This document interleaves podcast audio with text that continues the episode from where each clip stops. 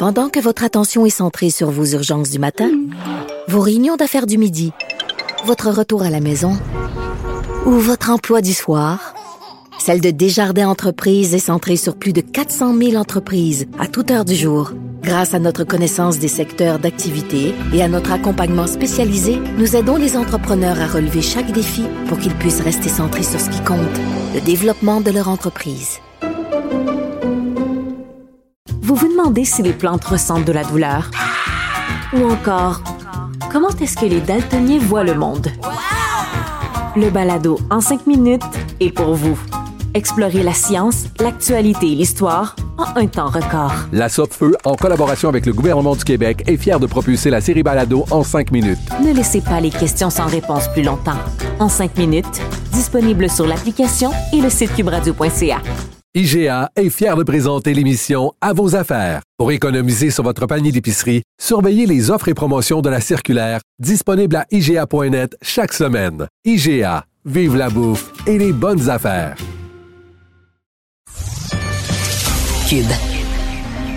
Débat, opinion et analyse.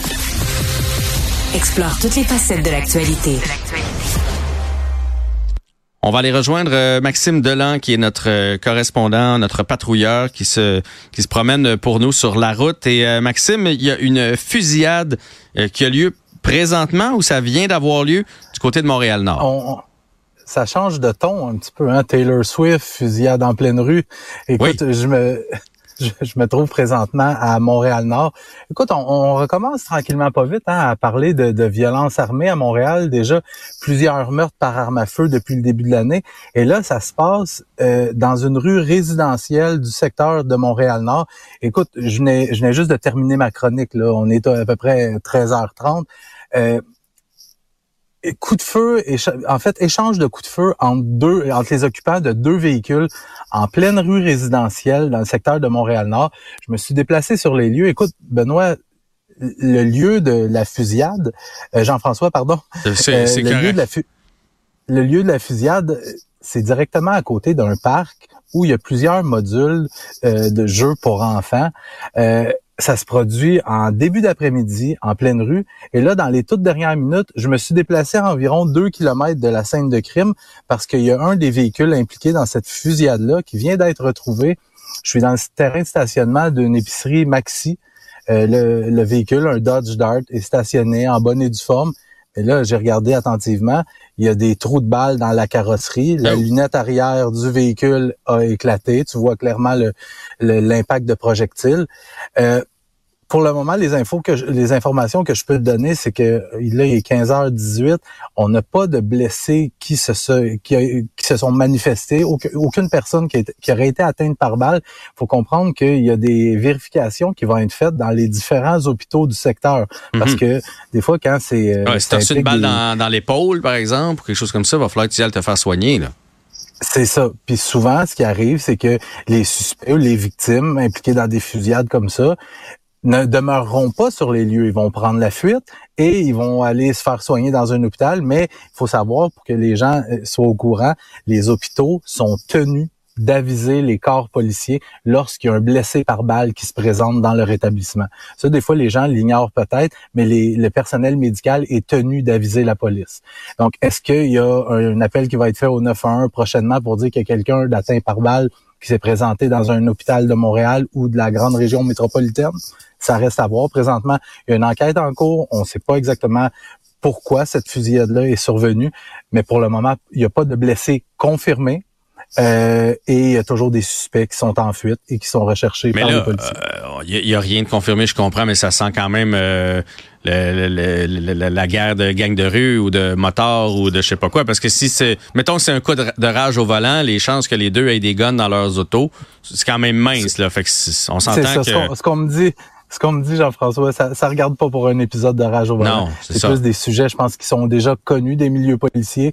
Euh, je vais m'en tenir là pour le moment. J'ai ben quelques informations, mais qui restent quand même à être confirmées. Mais je pense que c'est des gens qui sont déjà euh, bien connus des policiers. Ouais. C'est rendu quand même inquiétant en plein jour comme ça, près d'un parc. Là. Heureusement, là, ce cas-ci, il n'y a pas de, de, de, de blessés. Euh, des kidams, quelqu'un qui serait passé sur, la rue euh, par mhm. hasard comme ça.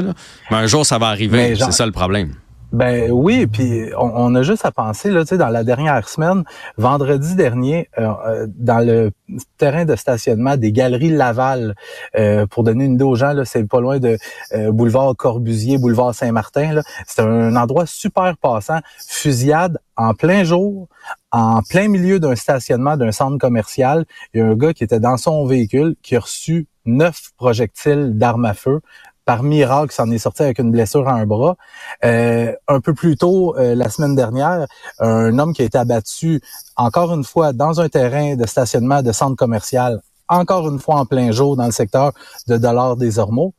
Euh, là, c'est ça devient problématique un peu quand les, les, les gens qui veulent tirer se cachent même plus. ça, ça, se fait en plein jour dans des stationnements publics ça se fait pas dans le fond d'une ruelle le soir à 4 heures du matin ou dans le fin fond d'un champ.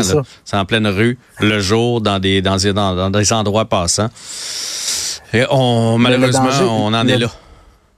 Le danger de tout ça, c'est que dans euh, la conscience collective, que les gens commencent à avoir un petit peu plus peur de sortir de chez eux. Mm-hmm. C'est le, le, le sentiment de sécurité là chez les citoyens dans la population c'est quelque chose de très fragile. Euh, fait reste à voir. Peut-être que demain, les, euh, le service de police de la ville de Montréal prendra la parole ou donnera quelques informations supplémentaires parce qu'ils doivent tenir un point de presse euh, pour parler bon de l'année 2023 puis les grandes orientations et tout ça. Mais j'imagine qu'il va y avoir euh, quelques mots au sujet de la violence armée qui a l'air de vouloir regagner euh, un peu trop en force. en popularité. Ouais, ouais. Ouais, c'est ça, un retour en force plutôt. Maxime Delan, donc notre reporter, si jamais tu as d'autres développements, tu nous, euh, tu nous contactes. Euh, Maxime nous parlait de cette fusillade qui a lieu aujourd'hui du côté de Montréal-Nord.